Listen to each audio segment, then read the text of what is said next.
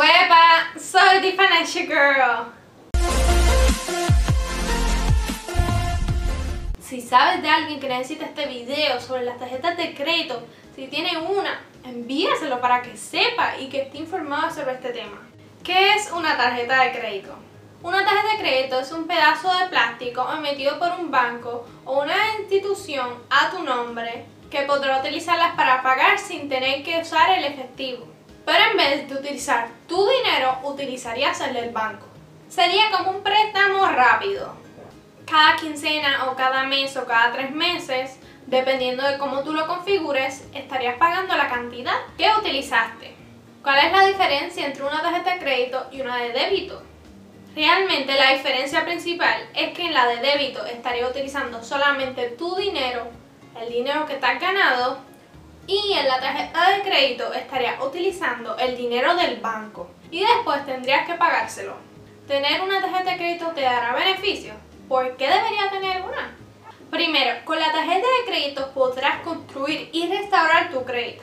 Obviamente tienes que saber cómo hacerlo para que pueda servirte a tu favor.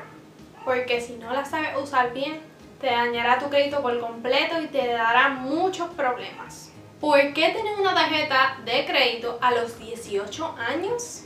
El caso de ese joven de 18 años, tendría que aprender a cómo utilizarla de manera correcta y que le beneficie para empezar a construir su crédito. Por eso yo recomiendo que saque una tarjeta de crédito para así empezar a construirlo. Cuando necesite el crédito, cuando vaya a comprar una casa, un carro o obtener un préstamo hasta para la universidad, le va a beneficiar muchísimo ya que va a tener una tasa de interés mucho menor. Hace una semana hice una encuesta en Instagram y Facebook sobre que si tenías una tarjeta de crédito. Y no puedo creer lo que me contestaron. Solamente el 50% tiene y el 50% no. Así que la mitad de las personas que me siguen tienen tarjeta de crédito y las otras no.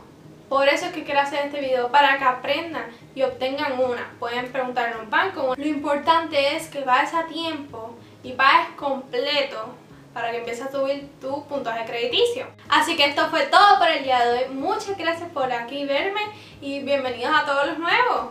Me puedes seguir como en todas mis redes sociales como Facebook, Instagram y TikTok.